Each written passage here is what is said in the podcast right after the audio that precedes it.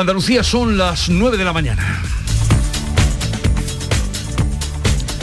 Y a esta hora, el día por delante con Carmen Rodríguez Garzón. Pues vamos a estar muy pendientes hoy, Jesús, de esos comités territoriales que se van a celebrar durante toda la jornada en cada provincia y van a decidir sobre qué distritos pasan a nivel cero y por tanto recuperan la normalidad. Se van a revisar todos los datos, no solo la tasa de incidencia, también otros parámetros, otros parámetros relacionados con la hospitalización, con la vacunación, para decidir como decimos, sobre qué ocurre en cada territorio que pasan a nivel cero. Dos tercios de Andalucía, según los cálculos que daba ayer el consejero de salud, pueden quedar ya en esa nueva normalidad. Es decir, ya desaparecen esos límites de aforos y de horarios. Hoy en Madrid también, atención a esa visita del presidente de la Junta a Fruita Tracción, la mayor feria de frutas y hortalizas de nuestro país que tiene una importante presencia andaluza como venimos contando a lo largo de estos días.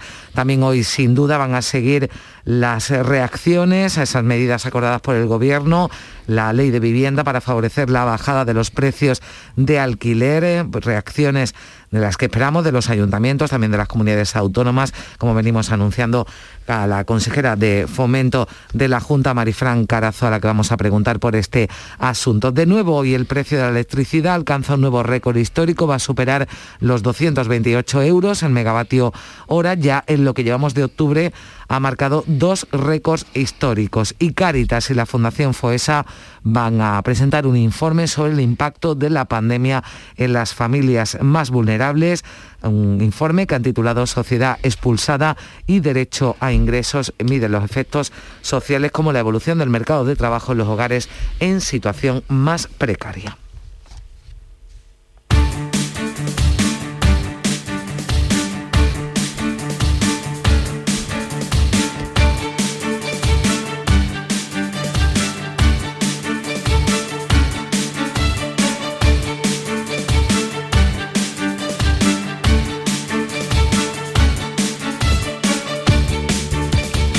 Marifran Carazo, consejera de Fomento, Infraestructura y Ordenación del Territorio de la Junta de Andalucía. Buenos días. Hola, buenos días. Eh, lo que sabemos de la nueva ley de vivienda encarrila los presupuestos del próximo año, pero nos genera eh, muchas dudas. Mm, desde la Junta, mm, porque eh, es una ley que tendrán que aplicar luego mm, comunidades y ayuntamientos. Desde la Junta, ¿cómo se contempla lo que sabemos de esta nueva ley de vivienda? Bueno, no conocemos todavía el borrador de este texto. Como Junta de Andalucía he solicitado el texto en numerosas ocasiones a la ministra porque las competencias son de las comunidades autónomas, somos las que tenemos que aplicar y a la vez también siempre he solicitado consenso. Eh, la política de vivienda es una materia sensible, que nos importa, que nos afecta a todos y una ley de estas características se tiene que sacar en base también al acuerdo con las comunidades autónomas. Lejos de eso, a día de hoy, tras anunciar la nueva ley, el presidente, desconocemos el texto de las comunidades autónomas, tan solo los anuncios que se han realizado y no nos gustan. Evidentemente ha seguido ante los comunistas, ante los populistas, y va a provocar y va a poner en marcha medidas que intervienen en el mercado, que suponen un atropello a la propiedad privada. Yo tengo que decir con determinación esta mañana para trasladar también tranquilidad en Andalucía. El gobierno de la Junta de Andalucía va a proteger a los propietarios. Eso supone proteger a aquellos andaluces que han ahorrado y que tienen y que cuentan con una vivienda. Y con absoluta rotundidad, Andalucía y el gobierno de la Junta de Andalucía no va a poner en marcha medidas para limitar el alquiler. Esto lo quiero decir claro una vez más, se lo trasladé al gobierno de España. Somos contrarios a intervenir en un mercado sensible que se está recuperando. Hemos visto como en otros países estas medidas, limitar, intervenir en el alquiler, en los precios, ha supuesto medidas muy negativas, todo lo contrario de lo que se pretende, ha supuesto la retirada de inversiones, ha retirado el aumento de precios y por tanto esa no es la solución. Creo que en Andalucía estamos trabajando en otra dirección contraria, que es la de la promoción de nuevas viviendas en alquiler a precio asequible. 3.000 nuevas viviendas ha impulsado este nuevo gobierno con tres convocatorias de ayudas que hemos facilitado a ayuntamientos y a promotores privados. Ese es el mecanismo, promover vivienda protegida, que por cierto, en Andalucía en una década los gobiernos anteriores, los gobiernos socialistas, no promovieron ni una sola vivienda. Y el resultado de esa necesidad, y somos conscientes de muchos jóvenes de contar con una vivienda en régimen de alquiler, en este caso, pues también es la consecuencia de no haber promocionado nuevas viviendas protegidas a pesar de esa reserva de suelo en nuestra comunidad autónoma en una década. Bueno, consejera, entiendo que eh, si usted ha dicho mm, Andalucía no va a limitar mm, el alquiler, no va a poner límites al alquiler, entiendo que eh, tiene capacidad eh, el gobierno andaluz para mm, no limitar el alquiler. Evidentemente las medidas ¿no? anunciadas eh, tienen que ser las comunidades autónomas en el marco de sus competencias las que las pongan en marcha. Y también los ayuntamientos. Luego, evidentemente, tenemos que estar de acuerdo. En un mercado, como digo, muy sensible y con medidas que afectan de forma muy importante al derecho de la propiedad privada. Es un atropello a esa propiedad privada. Eh, como usted bien ha dicho, no conoce ni siquiera el borrador, aunque lo ha solicitado, pero estamos hablando y está la polémica en toda su fuga eh, en este día. Pero vamos a, otra, otro concreto por lo que ha salido, lo que hemos conocido. El IBI. ¿Quién tiene capacidad para aplicar el IBI? Se ha hablado de eh, poner un, imponer un 150% a las viviendas que estén desocupadas. ¿Quién fija el IBI? Bueno, pues en este caso las competencias son de los ayuntamientos. Es por tanto que una norma de estas características y cuyas medidas tienen que aplicarla a las comunidades autónomas en ese marco de competencias exclusivas. Decía ayer el presidente, la primera ley de vivienda, si los anteriores gobiernos se han apoyado en las comunidades autónomas con los planes estatales de vivienda, derivando transferencias para poner en marcha las políticas de vivienda. Esas medidas han de ser compartidas, impulsadas por las comunidades autónomas y en el caso de ese recargo del IBI, subir el IBI a los propietarios de pisos vacíos hasta un 150%, tienen que estar de acuerdo y hacerlo, realizarlo los ayuntamientos. Yo creo que también aquí, también absolutamente rotundo, las políticas aplicadas por el Gobierno de la Junta de Andalucía van en dirección contraria, son rebajar impuestos, cargas impositivas y más en un momento de dificultad como es este. Y lo estamos demostrando, es tangible. Rebajamos impuestos y esa es la solución también para el mercado de la vivienda, tanto en alquiler como en régimen de propiedad, bajada de impuestos, muy lejos de recargar el IBI, aumentar el IBI. Aquellos propietarios, es decir, con pisos vacíos o no, son suyos, es su propiedad privada. Vulnera un derecho esencial como es la propiedad privada en Andalucía la vamos a proteger absolutamente y de ahí que repita, no vamos a paliar ni vamos a poner limitaciones al alquiler en nuestra comunidad autónoma. Otra medida, eh, la futura ley de vivienda, lo que hemos conocido, como mm, ya venimos advirtiendo, lo que ha trascendido, contempla ayudas al alquiler de 250 euros mensuales para jóvenes. ¿De dónde saldrían esos 250 euros? Para los jóvenes eh, que se extiende, esto es lo bueno, se extiende la juventud hasta los 35 años. Bueno, pues hasta 35 años, sin duda, para aquellos jóvenes que quieren emanciparse en régimen de alquiler. Desconocemos absolutamente cómo se va a poner en marcha estas ayudas, no conocemos ni la letra pequeña. Yo creo que este fue un anuncio improvisado del día de ayer para compensar el resto de medidas pasadas con Podemos intervenir de forma comunista en el mercado de la vivienda.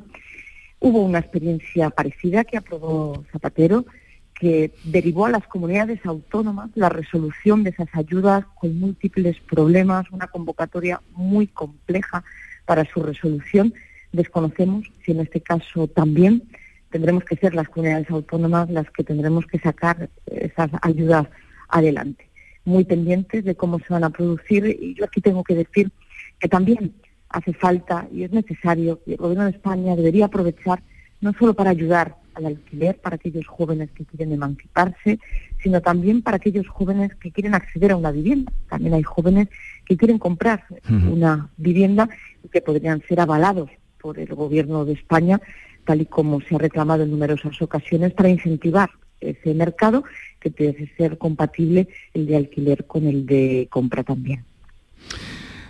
En fin, que esto está, eh, las medidas que estamos hablando, hemos repasado las que son las medidas estrella y quedan completamente en el aire. El IBI lo ponen los ayuntamientos, eh, la Junta tiene competencias para no limitar el alquiler, eh, no se sabe de dónde van a salir los dineros para esas ayudas para los jóvenes o ese bono, mm, bonus joven y en lo tocante a la, en lo tocante a la mm, obligación o imposición de dedicar un 30% de la nueva construcción a viviendas de protección, ¿eso quién lo decide? Eso se decide por ley, lo marca ya la ley estatal, esa medida ya existe. Lo que hace referencia el anuncio es que ese 30% de reserva de suelo se destine la mitad al menos para alquiler. Yo creo que la solución, repito, es otra. Es una política de vivienda como la que a través del plan Vive en Andalucía ha puesto en marcha este nuevo gobierno, que tan solo en tres ejercicios presupuestarios hemos puesto en marcha la promoción y el impulso de 3.000 nuevas viviendas, pero que son medidas que ayuntamientos de todo signo político que han querido participar en la convocatoria ya son tangibles. Yo creo que todo lo demás es sumo. Nos falta una medida. Han comprometido 100.000 nuevas viviendas en régimen de alquiler, su construcción. Tres años perdidos por parte del gobierno de Sánchez. Comenzó anunciando ese plan 20.000, que de nuevo es un incumplimiento, y desde luego la falta de credibilidad en materia de vivienda es absoluta. Solo hemos escuchado ruido, eh, disputa política, falta de acuerdo con su propio socio desde el primer minuto para llegar a poner en marcha estas medidas que intervienen en el mercado y falta de acuerdo con los agentes y los actores principales, las comunidades autónomas, los ayuntamientos y también los promotores. Han sido también los empresarios los que han cargado desde el primer momento diciendo que este tipo de medidas no van a ayudar a un mercado sensible que tiene que ofrecer respuesta a esa necesidad de los más jóvenes, especialmente de las personas vulnerables en materia de vivienda.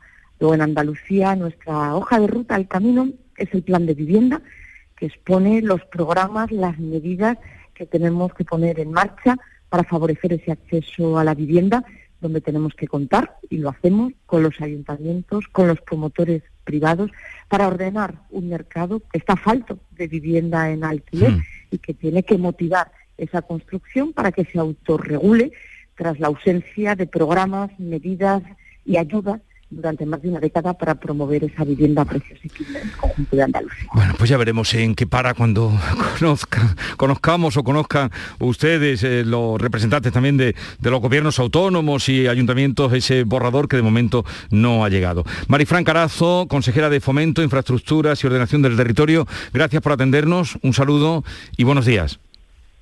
Muchas gracias, un saludo. Buenos días. Bien, eh está claro que estas medidas lo que van a servir es para aprobar los presupuestos.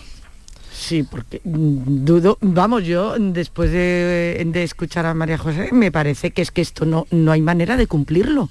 Y, y, por otro lado, haciendo un poco referencia a lo que contaba, lo que ha contado antes Antonio, mi compañero, es que efectivamente o sea, aquí se ha sacado estas medidas sin haber anteriormente un diálogo. O sea, ¿cómo es posible que saques una medida en la que estás implicando a las comunidades autónomas y a los ayuntamientos y no les has consultado qué les parece? Eh, fruto de la improvisación. Mucho bombo, ya mucho bombo para una cosa que yo creo que es que al final va a ser imposible. Lo decía la consejera, eh, fruto de la improvisación a las que nos tiene acostumbrado lamentablemente este gobierno. Y no, las cosas no son así. Hay que hablarlas, hay que intentar consensuarlas. Eh, ¿Para qué están las comunidades autónomas así? No, es que la consejera no sabe nada de lo que se ha acordado, de lo que se ha eh, anunciado ayer a bombo y platillo. es que se desconoce casi todo. Muy lamentable. es que no tiene el borrador. Eh, claro, exactamente, es que no lo tiene. Supongo ninguna consejería ni ningún ayuntamiento. Que habían pedido los documentos y todavía no estaban ni siquiera a disposición. Vamos, yo creo que no estarán ni siquiera redactados. Pues puede, puede ser. ya es, es, una fórmula habitual en el gobierno, ¿no? O sea, ya lo último que, bueno, por supuesto en la pandemia, lo último que vimos fue eh, cuando eh, Pedro Sánchez levantó el estado de alarma y dejó al albur de las comunidades autónomas que cada una hiciera lo que quisiese, con lo cual volvemos a la misma, a la misma de siempre. Sánchez se lleva el titular, de que ya pone fin a las restricciones y, eso lo hace genial. Autónomas, claro, y, se lleva el titular aquí de que facilita el acceso de los jóvenes a la vivienda cuando son las comunidades autónomas las que van a sufrir ese desgaste, ¿no? Efectivamente. De esa gestión que efectivamente tienen que hacer o como con la vacuna, que la medalla se la ponemos, ya sabe quién se la ponemos, pero aquí lo que eh, efectivamente son las comunidades autónomas que son quienes tienen las competencias. Tenemos un presidente que eso lo hace genial, el autobombo, los titulares, alcanzar una presencia mediática tremenda, pero después el mochuelo eh, pues va para las comunidades autónomas que mm. tendrán que ser las que apechuguen finalmente con, eh, con el marrón, para entendernos, y perdón por la, por la expresión. Vamos, que se han enterado como nosotros por la prensa. Claro, claro, exactamente. se están enterando igual, siendo partícipes de esa, o sea, que les implica directamente ¿no? Esa medida. No entiendo. Eh, en fin. Eh, en fin. sí. lamentable todo. Eh, no, es que se queda uno un poco a cuadro. ojiplático, pero, pero no, está claro que esto es para sacar los presupuestos. y los presupuestos van a salir y la ley de vivienda ya veremos cuándo. 9, 16 minutos mm, de la mañana en compañía de María Orriols, de Ana Cabanillas y de Antonio Suárez Candilejo. La mañana de Andalucía con Jesús Vigorra. ¿En qué capítulo de tu vida estás ahora? ¿Quieres hacer una reforma o cambiar de coche? ¿Tus hijos ya necesitan un ordenador para cada uno? ¿O quizás alguno ya empieza la universidad? ¿Habéis encontrado el amor y buscáis un nidito? En Cofidis sabemos que dentro de una vida hay muchas vidas y por eso llevamos 30 años ayudándote a vivirlas todas. Cofidis, cuenta con nosotros. Para que no se te olviden los premios del 11 del 11 de la 11, te lo ponemos muy facilito. ¿Cuántos millones tiene el premio mayor? 11. ¿Cuántos premios hay de un millón? 11. 11 del 11 de la 11, con un premio de 11 millones y 11 premios de un millón. Ya está a la venta el cupón del sorteo 11 del 11 de la 11, el día que recordarás siempre. 11. Juega responsablemente y solo si eres mayor de edad. En cofidis.es puedes solicitar hasta 15.000 euros con un 595 TIN y 611 TAE. 100% online y sin cambiar de banco. Cofidis. Cuenta con nosotros. Todo lo que hacemos nos define. Cada acto habla de quiénes somos, de lo que nos importa. Ahora tenemos la oportunidad de decir tanto con tan poco. La oportunidad de mostrar lo mejor de nosotros. Por nuestro futuro. Por tu futuro. Llena tu mesa de Andalucía. Junta de Andalucía. El Mediterráneo y el Atlántico son testigos de una encrucijada de culturas, costumbres y gentes. Gastronomía, naturaleza y patrimonio emocionan en Ceuta, una ciudad con personalidad única. Descúbrelo desde 69 euros en tu agencia de viajes de confianza. Servicios turísticos de Ceuta. Ceuta, donde se unen las emociones.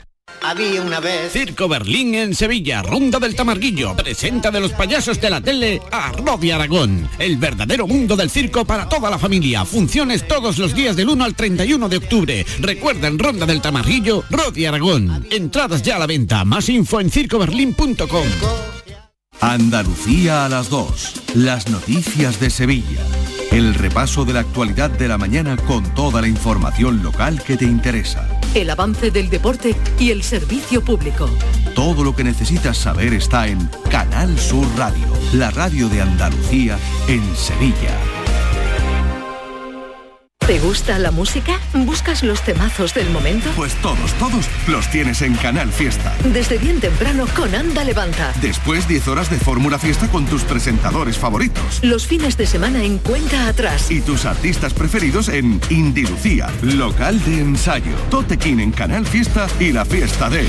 Canal Fiesta es tu radio, porque la fiesta está en tu radio. Grupo de emisoras de Canal Sur Radio. La radio de Andalucía. Hola, soy Nuria Fergo y todos los días me levanto con una sonrisa. Haz tú lo mismo y vuelve a sonreír. Este mes en Vitaldent te ofrecen un 20% de descuento en tu tratamiento de implantología. Llama al 900-101-001 y pide tu cita gratis. En Vitaldent quieren verte sonreír. Atención, Ahí la tenemos ya. Salta al ciberespacio la nueva app de Canal Sur Radio. Con una alineación impresionante. Canal Sur Radio, Radio Andalucía Información, Canal Fiesta, flamencoradio.com y Canal Sur Radio Música, todo un pelota. Señores, y con la plataforma de podcast y todas las emisiones locales y todos los programas para oírlos a cualquier hora. Es muy versátil, actúa en todos los terrenos y no renuncia a nada. El bar dice que acierta. Gana el partido seguro. Hace mucho que no se oía nada así. Es la nueva app de Canal Sur Radio. Bájatela. Quédate en Canal Sur Radio, la radio de Andalucía.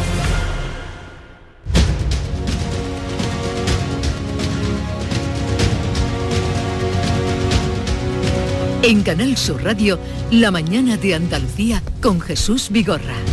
Y con Ana Cabanillas, Mario Ríos y Antonio Suárez Candilejo.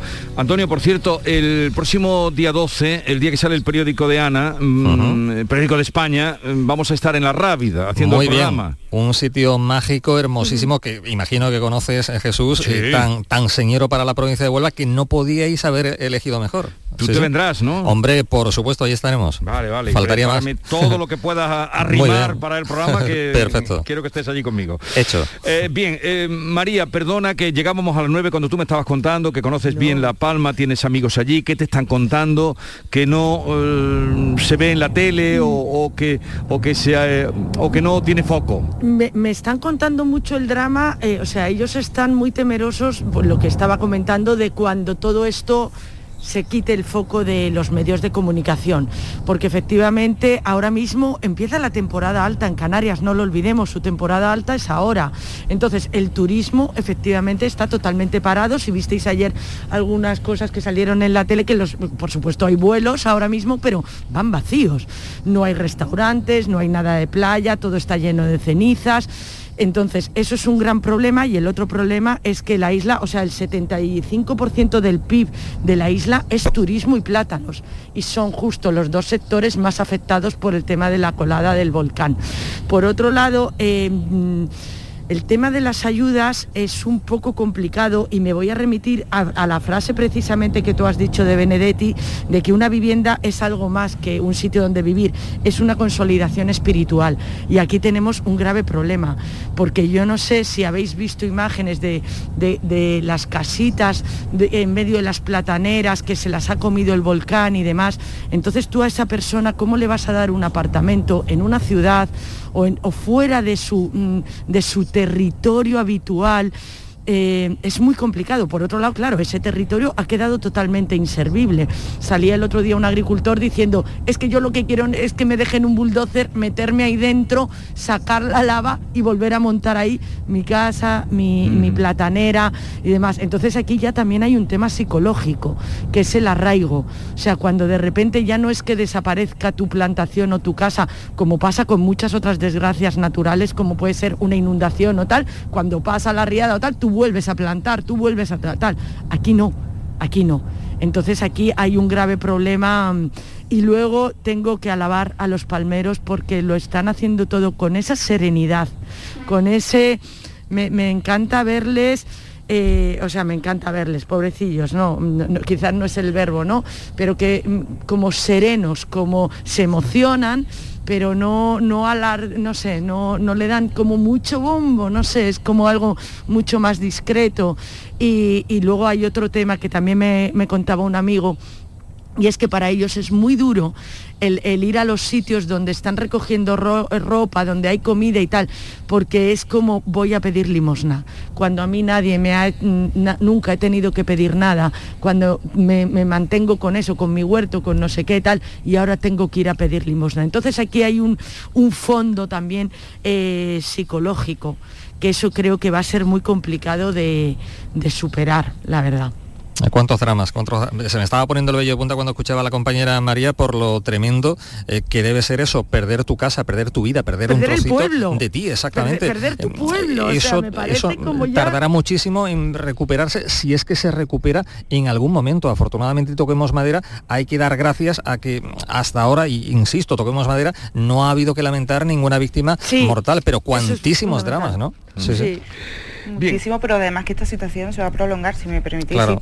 Hablaba con un dirigente canario el otro día que lo que me decían, a- a- independientemente de que esas viviendas no son recuperables, han quedado debajo de un manto de lava, pero que esas ayudas a la vivienda que prometió, que Mm. prometió el gobierno tampoco van a ser tan fácil de gestionar. porque Exactamente. Muchas de esas casas ni siquiera tenían papeles, eran viviendas que había construido pues el abuelo, habían ido pasando de mano en mano y ni siquiera había constancia eh, alguna de que existía o que era, de pro- o que era propiedad de, de alguien, ¿no? Con lo cual el problema, eh, lejos de ser ahora, es que se va a extender durante mucho tiempo y yo seguro que vamos a tener unos, sí, unas, van a tener lo- los primeros unas dificultades a la hora de poder hacer estas ayudas que, que veremos cómo lo resuelven. Algo de lo que podemos hacer, que están pidiendo es que no dejemos de consumir plátanos. Eh, Sí, sí. eh, ¿Qué podemos hacer a veces? Pues, mm, en fin, no dejar de consumir y si es posible echar alguno más en la cesta de la compra. Eh, mm, a ver, os había anunciado que íbamos a hablar de eh, esa eh, proposición de ley para que los animales dejen de ser considerados cosas y pasen a ser reconocidos como seres sintientes, que un poco la polémica de la vivienda, de la que hemos hablado, de la ley de vivienda, que no sabemos cuándo se va a aprobar, que mm, afectará a mucha gente, pero que no sabemos cuándo se va a aprobar en concreto ni cuándo llegará, ha solapado esta, eh, esta proposición no de ley que ha costado, esta proposición de ley que ha costado mucho sacar adelante, la reforma legal que considera a los animales seres sintientes y no cosas. Y vamos a hablar de ese asunto con Nuria Menéndez de Llano, que es abogada y directora del Observatorio de Justicia y Defensa Animal, ha sido mm, la promotora desde el observatorio de esta ley. Nuria Menéndez de Llano, buenos días. Hola, buenos días a todos, ¿qué tal? Gracias por atendernos. ¿Qué va a significar esta, esta ley? Bueno, pues va a significar eh, un avance súper importante porque llevamos muchos años detrás de, esta reforma que ya se ha dado en otros países, ¿eh? en los códigos civiles de otros países como de Austria, Alemania, Suiza, etcétera. Portugal, Francia ya está cambiada esta, esta, este, bueno, pues esta, cosificación de los animales que viene desde muy antiguo porque es una herencia que tenemos del derecho romano y que pues nuestro legislador por circunstancias pues se olvidó ¿eh? de, de- reformar este aspecto que es que considera a los animales todavía como seres semovientes, ¿no? como cosas vendibles, eh, intercambiables, etcétera. Entonces, bueno, este movimiento descosificador se comenzó a llevar a cabo en nuestro país con nuestra campaña Animales no son cosas en 2015 y desde entonces, bueno, pues ha, ha- ha habido, se, se registraron pues casi medio millón de firmas que recogimos eh, en el Congreso de los Diputados y en 2017 empezó su, a- su andadura mm, parlamentaria, ¿no? digamos, desde el, desde el Congreso de los Diputados. Y bueno, pues ha- para que os hagáis una idea de, de- de la- del consenso político que, que tiene detrás esta, esta reforma, pues se inició eh, por, por el grupo parlamentario de Ciudadanos, ¿eh? en concreto por, por, por un parlamentario extraordinario que es eh, diputado por Málaga, por Guillermo Díaz, y después ya fue el, el Grupo Parlamentario Popular el que también presentó una proposición de ley en estos mismos términos, y ahora mismo la que se está tramitando, porque bueno, hubo adelanto electoral, etcétera, y, y se ha decaído varias veces esta tramitación, por eso estamos tan, ha tardado tanto en el tiempo, pues la que la, proposición que se está debatiendo ahora mismo, o que ayer se consiguió el, el apoyo mayoritario, fue presentada por el Gobierno, por Unidas Podemos y por el Grupo Parlamentario Socialista. Quiero decir con esto que hay mucho consenso, no solo social, con el medio millón de, de firmas que hemos conseguido, sino también político, ¿no? porque viene de distintas eh, formaciones políticas que han ido apoyando en, en lo, en lo básico, pues que los animales tienen que dejar de ser considerados cosas porque no tiene sentido, ¿no? En el siglo XXI que sigamos así. Dice usted que tiene un amplio consenso, pero no han conseguido convencer al Partido Popular. Eso es una, una cuestión muy curiosa porque en, en 2010 el propio Grupo eh, Popular, Parlamentario Popular, presentó eh, ellos mismos esta misma proposición de ley. Y el texto que salió de, de toda esa tramitación era un, tenso- un texto de consenso, fue el mismo texto de partida que se tomó en esta, en esta nueva tramitación, con lo cual eh, nos ha dejado francamente sorprendidos que en última hora pues eh, haya, no hayan apoyado de la mano gru- de, de Vox, del grupo parlamentario Vox, no hayan apoyado finalmente una propuesta que ellos mismos eh, iniciaron ¿no? en 2017. Ujú. Eh, ¿Qué cambia o qué diferencia mm, va a tener con la ley anterior? Habrá muchas, pero algunas son muy llamativas, como eh, en, en el tema de divorcios, tema de embargos. Sí, Eh, en, el, en el aspecto práctico sí, va a tener muchas, muchas aplicaciones. Desde luego, en los casos de divorcio, cuando hay un animal en común, pues hasta ahora era bastante complicado si no había un acuerdo entre las partes y se tendía, bueno, pues a dilucidar quién era el propietario, ¿no? Como de un objeto del animal para poder eh, establecer un, bueno, pues una- un régimen de, de- custodia o de reparto más bien. Y ahora sí se va a poder tener en cuenta, bueno, pues el bienestar del animal, quién ha cuidado de manera efectiva al animal, quién lo ha llevado al veterinario, etcétera, etcétera, y el juez podrá tener en, en cuenta lo que llamamos el interés, en este caso, del animal también, no, no solo de las personas, sino, pues, caso a decidir, el animal tendrá que ser eh, su bienestar considerado. Eh, como bien decías, tampoco se va a poder eh, hipotecar, por ejemplo, a los animales vinculados a, a las fincas, no se podrá, eh, bueno, pues eh, se va a, a dejar de tratar como, como, como objetos eh, a los animales en, el- en todos los ámbitos, digamos, de aplicación del derecho civil, ¿no? Es, es- son múltiples las, las aplicaciones que va a tener. Y como digo, sí, dime. Eh, no, ¿Cómo afecta eh, esta modificación, cómo va a afectar a las explotaciones ganaderas? Bueno, no va a afectarles nada más y nada menos que, que- que tengan que, que considerar que, no son productos los animales que tienen, sino que la ley los va a considerar eh, seres vivos. En ese sentido no va a haber grandes cambios, salvo bueno, pues que, la, que la legislación ha cambiado y está actualizada, porque obviamente un animal es un ser que siente y que, y que, y que no puede ser considerado una cosa la ley más que más que cambios digamos que van a afectar a sectores concretos como es el Código Civil y es una norma general y es una norma que, que- que interpreta al resto de las normas porque tiene esa virtualidad, lo que va a hacer es que todo el legislador va a tener que aplicar el principio de eh, lo que llamamos reconocimiento legal de la sintiencia animal. Simplemente que se tenga en consideración algo tan obvio como que los animales Sí. no son cosas. ¿Tendrá alguna incidencia sobre los toros? No, no, no, no, no, no. No, no. Esto es, como digo, es- es- son leyes eh, del ámbito civil Sí. eh, y, y no afecta para nada a, a las- a los espectáculos públicos ni a otros sectores del ordenamiento.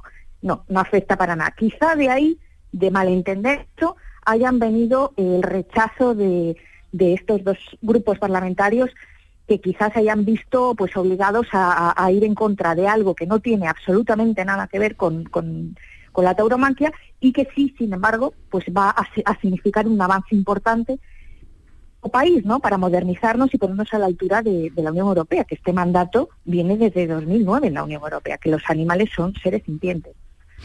Pero usted como directora del Observatorio de Justicia y Defensa Animal, ¿le gustaría poder mm, cambiar la legislatura que hay en torno a los toros? A ver, yo, por supuesto, no estoy a favor de, de- de ningún espectáculo en el que muera o sangre Bueno, o hablamos en general, perdón, hablamos en general, eh, no solo de las corridas de toros, porque eh, todo el exterior casi es, eh, mm, en fin, ya lo vemos todos, lo- lo- lo- lo- las, las festejos que hay taurinos en calles, claro. todo, todo lo que hay y lo que se hace con los toros. Sí, sí, yo, yo estoy a favor de que la, la legislación como muestra de la sociedad vaya avanzando, ¿no? Y se vaya quitando pues todos aquellos vestigios que resulten, digamos, más sangrientos y más eh, crueles y más difíciles de, digerir para una del siglo XXI.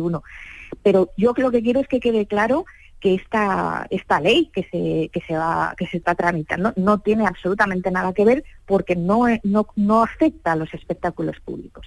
Es legislación civil pura y dura. Entonces, eso sí que me, me gustaría que, que no se confunda porque, bueno, pues la gente se posiciona en función de que le guste una cosa, que le, guste- le guste otra, no. Esto es el Código Civil y tiene, tiene nada más y nada menos que actualizar que los animales son seres vivos. No va a afectar ni a, ni a esto, ni a la caza, ni a, ¿sabes?, a sectores que puedan sentirse amenazados. No tiene nada que ver con eso.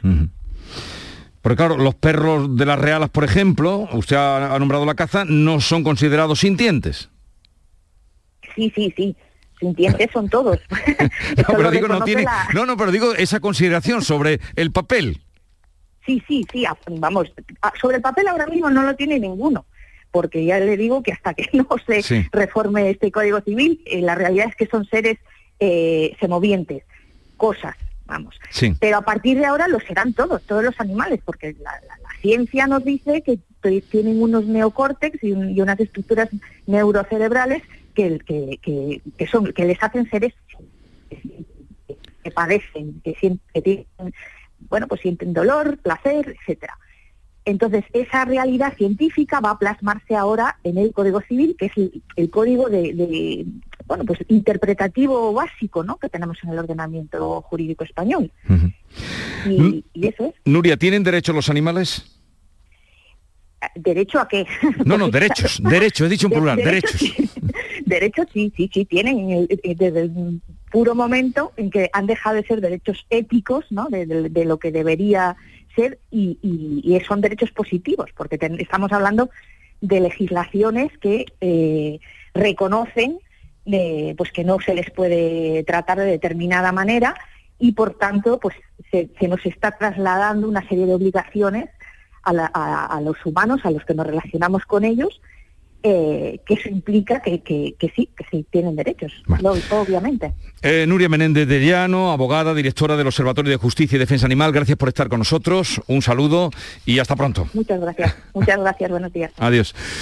Eh, en fin, no sé si queréis comentar algo a lo que nos ha contado esta abogada, que se ha batido en sacar adelante, junto con otras muchas personas, eh, esta, esta reforma de la ley, que por cierto no sabía, inspirada por un diputado malagueño como es Guillermo Díaz. A mí me, me- A ver, de uno en uno. Antonio, Sí. venga. Me, me parece que es un paso adelante. Mm, Me apena que no haya habido consenso eh, total. No, no sé los motivos acerca de bueno pues esa eh, negativa de, de Vox y el no apoyo del Partido Popular, pero entiendo que debería de haber un consenso total eh, en un país en donde el maltrato animal sigue costando barato. Tenemos todavía mucho trecho eh, por andar y solo un datito de 1.100 procedimientos judiciales eh, que se abrieron en 2019 por maltrato de animales domésticos, solo 293 tuvieron sentencia condenatoria. Esto pone de manifiesto que evidentemente hay que seguir avanzando y los animales evidentemente sienten, tienen derechos y ya digo, un paso adelante el que se ha dado en este caso. Sí, yo creo también que recoge un poco el, el signo de los tiempos, ¿no? O sea, el considerar a los animales algo más que, que una cosa, pero sí hay un apartado aquí que me genera dudas, que eh, ya veremos cómo queda la ley, porque todavía tiene que ir al Senado y todavía se aprobarán enmiendas, pero esto de que sean los jueces los que tengan que decidir eh, sobre un animal en, en caso de divorcio, por ejemplo, o separación, que tengan que decidir sobre la custodia, ¿no? Sí. O sea, ya hablaba, hablaba Antonio de mil, de mil, eh, Cien, mil sentencias 1100, sobre 1100, maltrato, pero... 1100 casos, pero muy pocas eh, condenas, vamos. condena, ¿no? Pero que hablamos de una justicia ya de por sí sobrecargada, eh, hablamos antes que los procesos judiciales son muy lentos, e incluir aquí un elemento más que antes se, se solventaba. Eh, pues eso, o, de, de acuerdo mutuo, o bien viendo la propiedad de eh, quién era el dueño efectivo de- de- del animal doméstico, que ahora tenga que eh, judicializarse también, no sé, quizá me parece ir un paso más allá, sobre todo eh, por la sobrecarga del sistema a, a la que ya estamos expuestos, ¿no? Yo, eh, yo quería comentar también un poco por la, la pregunta que le has hecho Jesús a propósito de lo de los toros, porque fue lo primero que pensé cuando leí, cuando estaba al tanto de esta noticia, porque al decir animales seres sintientes, que por cierto esta palabra mm, no sé, mm, nueva, ¿no? O sea, sintientes. Pero suena bien, ¿verdad? Suena Sintiente. fenomenal, no sé, Y la los RAE otros no- son no se semovientes. compara. Animales sintientes y semovientes. Sí, exactamente. Se moviente Bueno, ya otra cosa. Pues claro, tú cuando oyes eso, pues dices, pues efectivamente los toros también serán seres sintientes, ¿vale? En- y luego, por otro lado, eh, bueno, los toros o la cabra que se tira desde el campanario. Sí, ¿eh? sí, sí, Ojo, sí. mm, que No, los también, toros, eh, los correbous que lo siguen haciendo. O los gallos de pelea. Y sí. luego también quería hacer, eh, quería señalar una cosa, porque aquí se está hablando que sí, que cuando una pareja se divorcia, quién se lleva el perro, quién se lleva el gato, pero me parece, no, no hemos leído todavía la ley, no está aprobada todavía, tal, pero creo que hay muchas cosas más que, que no se están hablando, eh, por ejemplo, ¿qué pasa con el abandono de los animales? ¿Qué pasa, por ejemplo, con el tráfico de animales? Ayer estuve hablando con Luis Flores, que es un colaborador de Canal Sur precisamente, que es veterinario, que está en el Congo y que tiene un canal, sí, es sí, sí. exactamente de Flores en el Congo y que retransmite desde aquí, desde, bueno, desde el Congo para Jerez.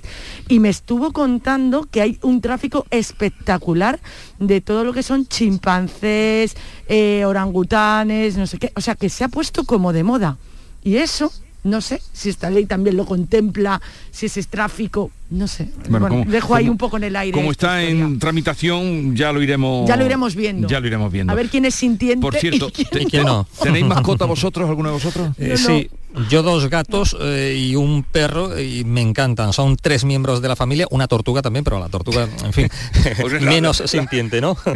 pero pero eh, con, estos, con estas mascotas he logrado ver y yo, bueno, me, considero ahora animalista 100%. ahora veo cuando algunos amigos y compañeros y tal hablaban de los animales y yo pensaban que eran un pelín exagerados y ahora no sé qué haría si me faltase o, alguno de los gatos o el perro, porque son, ya digo, uno más de la familia, vamos. Ana, ¿y tú? Y yo nada, yo nada. Mis padres tuvieron un gato y yo conviví algún tiempo con él, pero eh, después no, he tenido ocasión ni, ni ganas, la verdad. Ya suficiente tiene con, cuidarse una como para estar también de otro ser Pero te da mucho cariño, te da mucho cariño, mucha compañía. A ver, eh, una, me queda, nos queda ya muy poquito tiempo, pero me gustaría también una impresión sobre esta noticia que conocéis y que una vez más eh, pues nos da así como como eh, no sé un escalofrío un, latigazo eh, ya sabes por dónde voy más o menos. por, lo que me estás tú comentando. Mm, bueno quería también lo de Úrsula pero vamos a dejarlo. Vamos a esta mm, en fin declaración o exposición o confesión que ha hecho la Iglesia francesa reconociendo pues más de 300.000 víctimas de pederastia en su seno o en su entorno. Eh, el Papa ha pedido perdón. Mm, en fin, Terribles, terribles datos, eh, Jesús. Eh, hace bien la Iglesia ahora en pedir perdón eh, y el Papa en mostrar su dolor, pero yo me pregunto, este silencio de la jerarquía eclesiástica durante todos estos años, ¿qué explicación tiene? Y, también, ¿esto es suficiente? O sea, pedir perdón y mostrar dolor, ¿qué pasa con esas víctimas inocentes? 300.000 casos, son terribles, demoledores los datos que venimos escuchando en Canal Sur esta, esta mañana. Mm, yo no sé, cierto es que a muchos de los presuntos abusadores eh, habrán fallecido ya incluso, pero, pero claro, algo más tendría que hacerse en este caso, ¿no? Siempre es un, buen paso, ¿no? Pedir, pedir perdón. Sí que es verdad que ahora da la sensación de que se, ha abierto como un cambio de ciclo, ¿no? También, también en la Iglesia, con el, Papa Francisco promoviendo investigaciones internas eh, precisamente para que salgan a la luz todos estos casos. Eh, esto no repara, no repara porque, porque, no se puede reparar daño además a, niños pequeños, pero, eh, pero bueno, es un paso, ¿no? Es un paso para que eh, se sepa por lo menos lo que hay, se sepa que no va a quedar eh, oculto, no va a quedar bajo la alfombra. sí, pero un paso tímido, ¿no crees? no sé yo, es que claro, pedir perdón, ¿qué menos? ¿Qué menos que pedir perdón? Pero, claro, sí, sí, pero que, es que estas cosas y ya, y ya se cubrían, por decirlo así. Quiero decir que estas cosas no salían a la luz. Están promoviendo una investigaciones internas y, a muchos niveles para por lo menos dar algo de información y no reparar porque no se puede reparar, pero por lo menos que, salte y que, y que, se sepa, o sea, que estas cosas no, están debajo de la alfombra. Mm. De todas formas, no sé qué otra cosa quiero decir, porque aquí ya serían los, tribunales de justicia los que tendrían que actuar. No sé qué más puede hacer la, Iglesia más allá de airearlo y decir si alguien hace eh, algo dentro de esta casa, eh, pondremos el foco sobre él, ¿no? Que es lo que mm. hasta ahora quizá no se habría hecho tanto como se debiera. Mm bueno, desde la, desde la Iglesia de Francia también han dicho que, claro, que está el volumen, es que a mí efectivamente la cifra me dan escalofríos. Em, que, esto, que, que, se requieren, aparte de ese perdón y tal, que, habría que empezar a pensar en profundas reformas de la institución, como puede ser delimitar el secreto de confesión. Es decir, el Código Penal tiene que estar por encima de ciertas cosas, ¿no? Y luego, por otro lado, em, a mí me llama también mucho la atención que en el 2018 el Papa pidió a todos los obispos del mundo que no se callaran, que, que, tienen que hablar y demás, porque el mayor, en, palabras de él, el mayor, el mayor escándalo es el silencio y España, Italia y Portugal han estado más callados que el resto de países. ¿no? Esto también es, es para hacérnoslo mirar, eh, porque me parece que he leído algunas cuantas cosas que aquí las víctimas van al medio de comunicación a, quejarse, porque si van al organismo eclesiástico es como que se queda en nada. Como, como nada, Te- claro. Tenemos En que nada. dejarlo, tenemos que dejarlo aquí. Ana Cabanillas, eh, feliz alumbramiento del periódico de España que sale el día 12, el día 11 ya lo pueden encontrar en internet. María Orriols, igualmente, mm, Un buena placer, semana. como siempre. Y Antonio Suárez Candilejo, el día 12 te quiero allí en la Rábida. Nos ¿eh? vemos, nos vemos. Un abrazo. Un abrazo, adiós. Hasta luego. Gracias. Chao. La mañana de Andalucía con Jesús Vigorra. Ni el challenge del papel higiénico, ni el de la botella. Los retos más difíciles a los que se enfrenta nuestra generación están en la vida real, como el famoso encontrar trabajo challenge o el independizarse challenge. Y aunque para superarlos necesitamos vuestro apoyo, aceptamos el reto. Súmate en aceptamoselreto.com. FAD 916 1515. Este martes, la mañana de Andalucía celebra el Día de la Hispanidad contigo. Desde el Muelle de las Carabelas de Huelva, un enclave histórico, inicio de la gesta de un viaje que cambió la historia. La mañana de Andalucía con Jesús Vigorra. Este martes 12 de octubre, Día de la Hispanidad, edición especial con motivo del aniversario del encuentro de dos mundos. Con el patrocinio de la Diputación Provincial de Huelva. Hola, soy Nuria Fergo y todos los días me levanto con una sonrisa. Haz tú lo mismo y vuelve a sonreír. Este mes en Vitaldent te ofrecen un 20% de descuento en tu tratamiento de implantología. Llama al 900-101-001 y pide tu cita gratis. En Vitaldent quieren verte sonreír. La radio de Andalucía es Canal Sur y estará siempre donde estés tú. Canal Sur Radio Sevilla. Flamenco viene del sur en el Teatro Central. Los días 7, 8 y 9 de octubre, el Ballet Flamenco de Andalucía llega a Sevilla con Antonio 100 años de arte, un espectáculo vibrante que rememora la figura del genio de la danza. Información y venta en teatrocentral.es, Agencia Andaluza de Instituciones Culturales, Junta de Andalucía. Vuelve el arte, vuelve el ocio, vuelve la música y tú volverás a vibrar porque vuelve el ruido gracias al auditorio Nissan Cartuja. El antiguo pabellón de Canadá será el espacio que te haga sentir, que te haga disfrutar de grandes y únicos momentos. Cultura, música, ocio, arte. Conoce nuestra programación en auditorionissancartuja.com y vuelve a vibrar Sevilla. Toda tu radio la tienes en tu móvil. Toda tu radio en cinco canales.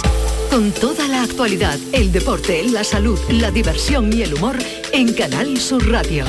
Toda Andalucía en tiempo real con la información local más completa, cultura, contenidos especializados, motor en Radio Andalucía Información.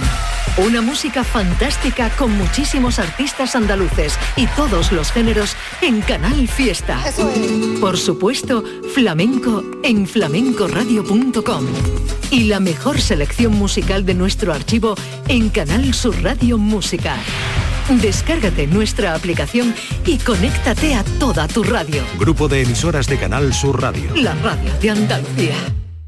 Este jueves, la mañana de Andalucía con Jesús Vigorra te descubrirá Oleícola Jaén. Una empresa familiar ubicada en una ciudad patrimonio de la humanidad, Baeza, que produce uno de los mejores aceites de oliva de la provincia y que busca la excelencia de una forma integrada desde el propio campo hasta el envasado. Con instalaciones abiertas, eficientes, sostenibles, con alta tecnología y unos servicios basados en la innovación y la confianza de agricultores y clientes. La mañana de Andalucía con Jesús Vigorra. Este jueves, edición especial con motivo del 40 aniversario de Oleícola Jaén. Con el patrocinio de Oleícola Jaén, olivar y aceite.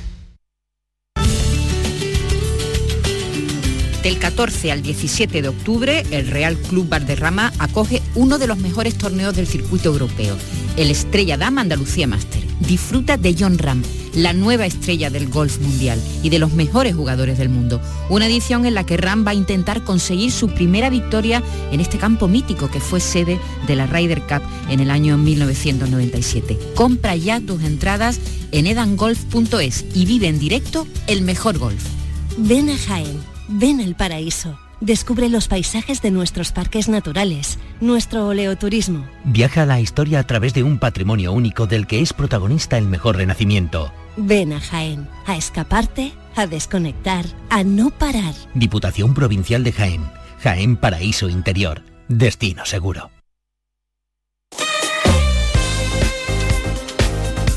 La mañana de Andalucía con Jesús Vigorra.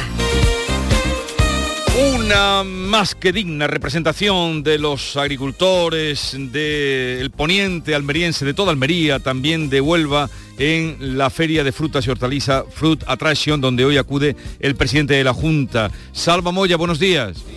Hola, buenos días. ¿Qué nos puedes contar desde la feria más importante de este sector en España?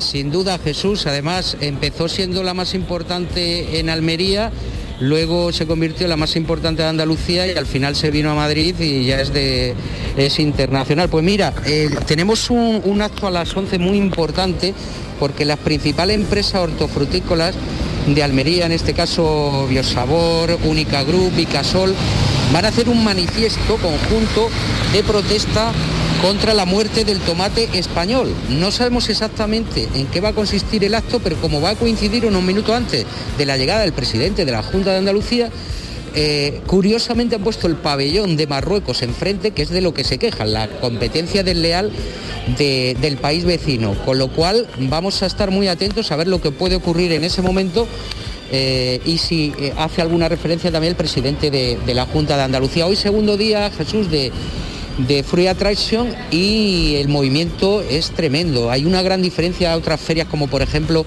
la, de, la del año pasado por el tema de la pandemia, se nota que ya hay mucho más movimiento, más, más vida aquí en, en ICEMO. Pues estaremos pendientes con nuestros compañeros desplazados a esta Feria Internacional de Fruta y Hortaliza. Gracias, Alba. Son las 9.50 minutos de la mañana. En un momento vamos con el adelanto de los contenidos de hoy. Hoy hablaremos de la Andalucía de energía. La, ¿Cómo es, Maite? Que no me acuerdo. Qué malo es, espera que te. Mira los papeles ahí bien. Pero, pues, la energía de Andalucía. Eso es. Tú eres la energía de Andalucía. Tú eres la energía de Andalucía. a mí no me, las improvisaciones a mí se me dan fatal porque yo tengo ya la cabeza un poquito ya más como para allá. No diga eso. Y lo tengo que tener todo muy preparadito. no que no oigo a David, que quiero oírlo. David. No, hola, buenos días. Porque si no su madre luego, su madre, eh, me, este, están boicoteando a mi hijo, nada. Pero a mí no me gusta que Maite diga que está más para acá que para allá, porque tú eres una muchacha joven, Maite está con una memoria se lo he dicho yo, la energía de Andalucía. Ahora enseguida nos cuenta, nos adelanta. Yo me vacuno contra el COVID por amor, por mi padre, por mi abuela, por mi hermana, por mis amigos. Me vacuno porque los quiero y sigo salvando vidas. Vacúnate por amor. Vacúnate contra el COVID. Junta de Andalucía. El Mediterráneo y el Atlántico son testigos de una encrucijada de culturas, costumbres y gentes. Gastronomía, naturaleza y patrimonio emocionan en Ceuta, una ciudad con personalidad única. Descúbrelo desde 69 euros en tu agencia de viajes de confianza. Servicios turísticos de Ceuta. Ceuta, donde se unen las emociones. ¿Hipotecofobia? Supera tus miedos con Finanzate. Negociamos por ti con las principales entidades para ofrecerte las mejores condiciones sin que tengas que moverte de casa.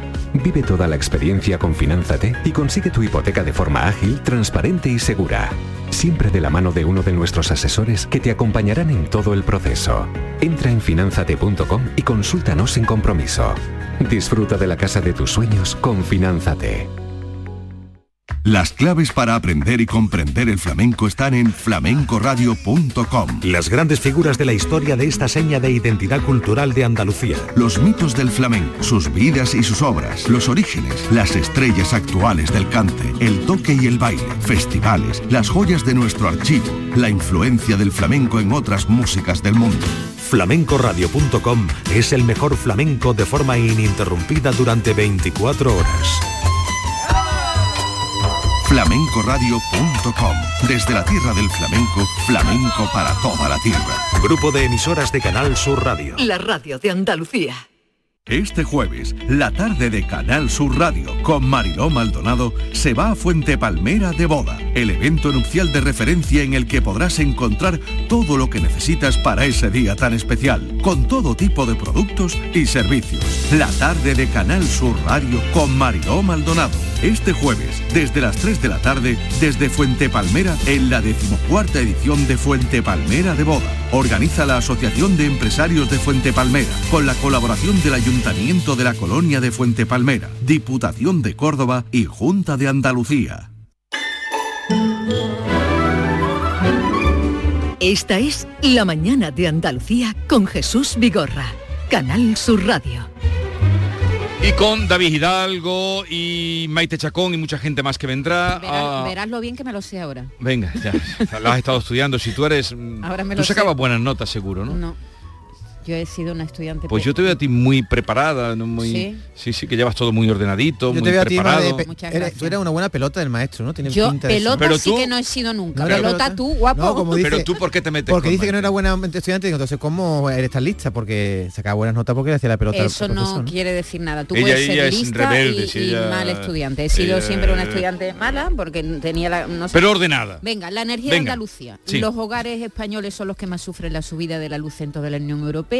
Esto no para, el precio de la electricidad vuelve hoy a batir otro récord, 186,46 el kilovatio Yo ya no sé cómo tomarme esto. Y bueno, si lo comparamos con el año pasado, Jesús, el precio se ha multiplicado por 6. En el mismo día del año pasado, el precio se ha multiplicado por 6.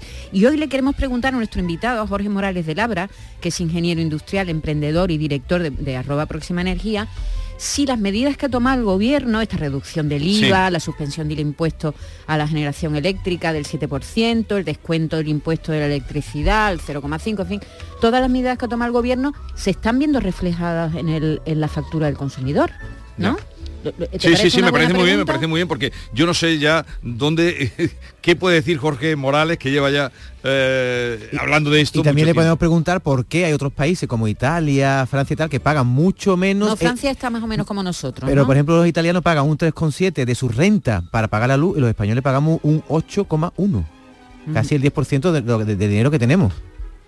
Sí, tanto, sí. Claro, entonces estamos somos el primer país de Europa el que más paga dentro de su renta disponible. Bueno, que de todo eso hablaremos con Jorge Morales de Labra y si tienen alguna consulta, alguna consideración que hacer, pues porque ya han podido hacer la comparativa de su factura de la luz Sí. en estos meses. En fin, cualquier cosa, ya saben, estamos a su disposición en el 670 940 200. Nos pueden ya dejar mensajes para él, para Jorge Morales de Labra o cualquier consideración o cualquier consulta que quieran hacerle. La energía de Andalucía y luego vendrá, bueno, hablaremos con Emilio Calatayud, que tenemos varios asuntos que hablar. Bueno, tenemos nuestro espacio de cambio climático hoy con Ja- Javier Bolaños con un, un- un aspecto que nunca había pensado.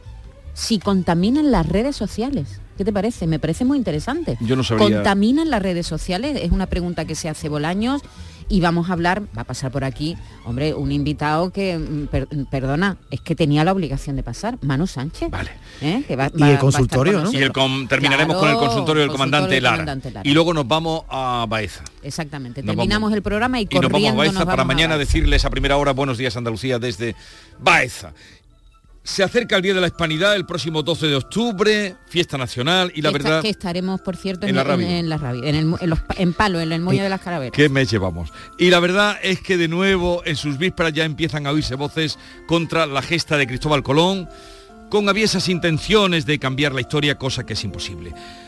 Para quien quiera saber, lectura y historia. García Barbeito hoy se acuerda del gran descubri- descubridor, querido Antonio, te escuchamos. Muy buenos días, querido Jesús Vigorra. Perversos de Colón. Todavía en muchos sitios, si levantaran la voz y preguntaran a coro, ¿qué sabe usted de Colón?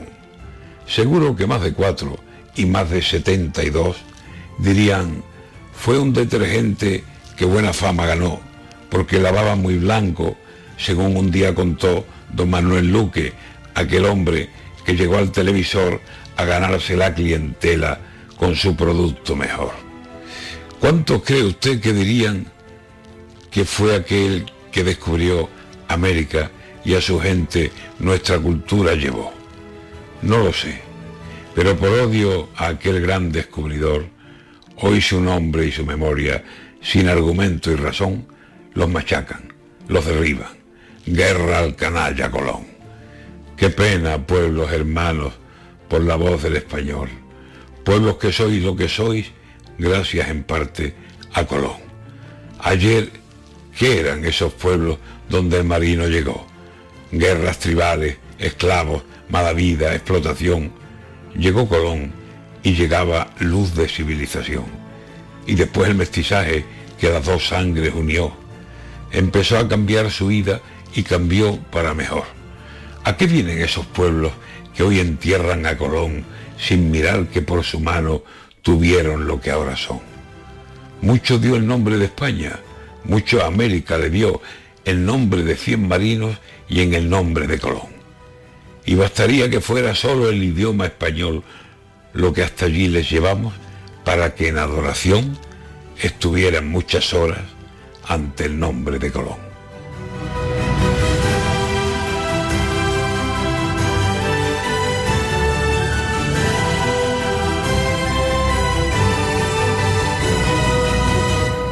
Canal Sur Mediodía. ¿Quieres saber qué ha pasado en las últimas horas donde vives? La actualidad de tu provincia y tu entorno más cercano está en Canal Sur Mediodía, con toda la información que necesitas. De lunes a viernes, desde las 12, en tu emisora de Canal Sur Radio. Quédate en Canal Sur Radio. La radio de Andalucía.